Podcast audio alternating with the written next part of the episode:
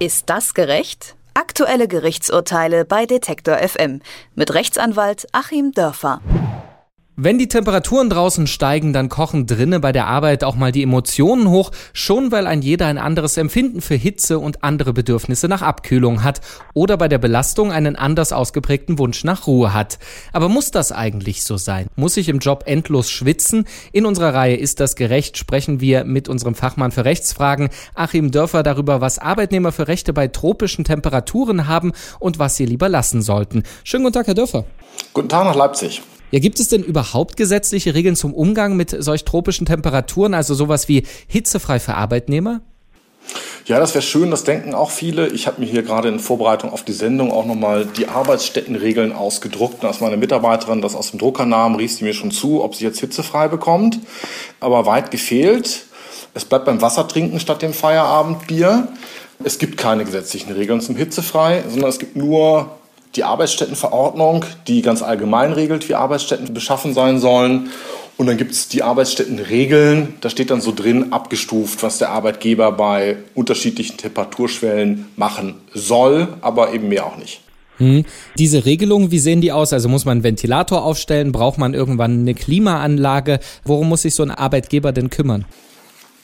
Genau das, also eigentlich das, was der gesunde Menschenverstand auch schon sagt. Es gibt Mindesttemperaturen, das sollte man vielleicht auch nochmal klar sagen. Also im Winter sieht das anders aus, da ist der Arbeitgeber wirklich verpflichtet, bestimmte Temperaturgrenzen einzuhalten. Das geht dann von mindestens 12 Grad bei schwerer körperlicher Arbeit und bis zu 20 Grad bei leichter körperlicher Arbeit im Sitzen. Das sind Mindesttemperaturen, die müssen eingehalten werden.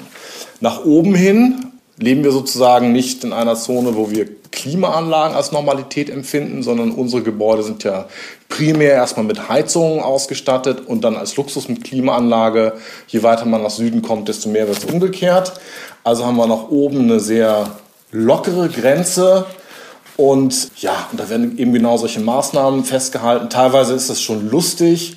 Auch bei den Mindesttemperaturen kann man hier zum Beispiel lesen, dass in Bereitschaftssanitär-Kantinenräumen mindestens 21 Grad herrschen müssen. Und dann sagt der Verordnungsgeber, in Toilettenräumen darf die Lufttemperatur durch Lüftungsvorgänge, die durch die Benutzer ausgelöst werden, kurzzeitig unterschritten werden.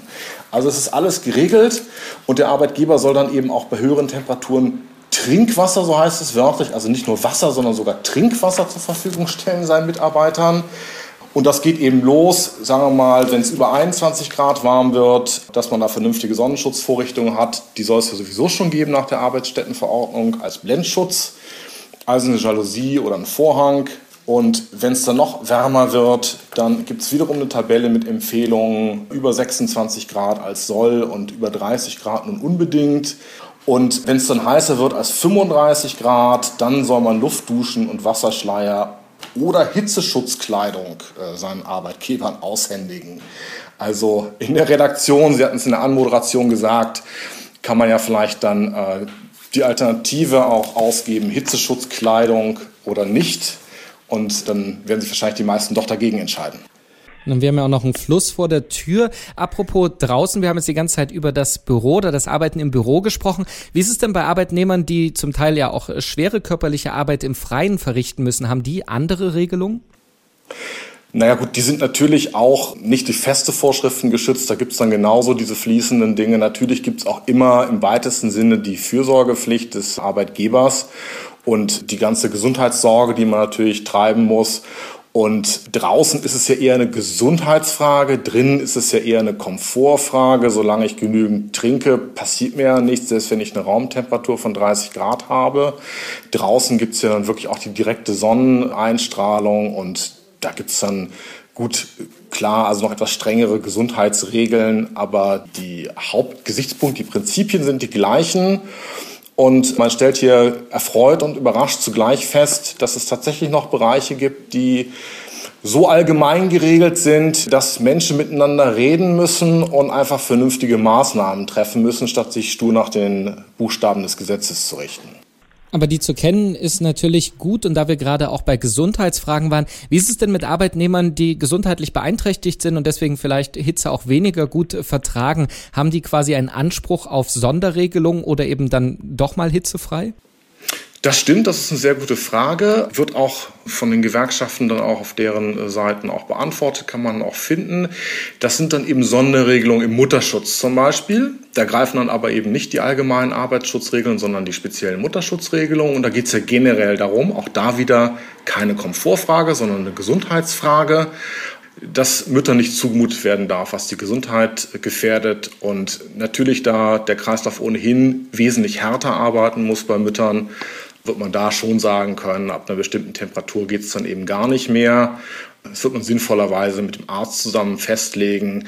Aber da greift dann eben die Spezialvorschrift, wie Sie genau richtig fragten, und eben nicht das allgemeine, wie viel Grad am Arbeitsplatz so sein dürfen. Und wenn, das wollen wir natürlich nicht hoffen, der Arbeitgeber sich nicht mal bereit erklärt, die allgemeinen Regelungen zu erfüllen, also es gibt kein Wasser und erst recht keine Wetterschutzkleidung, kann man dann doch als Arbeitnehmer entscheiden, nö, also wenn der das nicht macht, dann bleibe ich zu Hause. Ja, das Risiko kann man eingehen. Das sollte man aber wirklich nur in ganz krassen Fällen machen und dann vielleicht eher mal einen Tag Urlaub nehmen und das im Nachhinein ausfechten, statt nur eine Arbeitsverweigerung zu fahren und damit zu riskieren, einen Anlass und sei es eben auch einen unberechtigten Anlass für eine fristlose Kündigung zu liefern. Also es wäre dann sicherlich sicherer, eher mal einen Tag Urlaub hart auszuverhandeln, im Nachhinein zu klären, ob der jetzt angerechnet werden darf, als einfach nach Hause zu laufen. Aber ich denke, da werden einem auch die Reflexe die richtigen Dinge sagen. Und wir hatten es jetzt selber auch, als die heißen Tage vor einiger Zeit schon waren. Meine Mitarbeiter sagen, es ist blöd, wir können hier nichts sehen, die Sonne strahlt äh, zu sehr rein. Ja, dann sorgt man als Chef halt dafür, dass was gebaut wird. Und wenn ich es nicht getan hätte und wir das Fenster eben nicht verdunkeln könnten an der Stelle, ja, dann arbeiten meine Mitarbeiter langsamer und das ist ihnen dann auch nicht zu verdenken. Arbeiten trotz Sahara-Peitsche. Rechtsanwalt Achim Dörfer hat uns aufgeklärt, welche Rechte Arbeitnehmer bei Tropenhitze einfordern können. Ich sage vielen Dank für das Gespräch. Sehr gerne. Ist das gerecht? Aktuelle Gerichtsurteile bei Detektor FM mit Rechtsanwalt Achim Dörfer.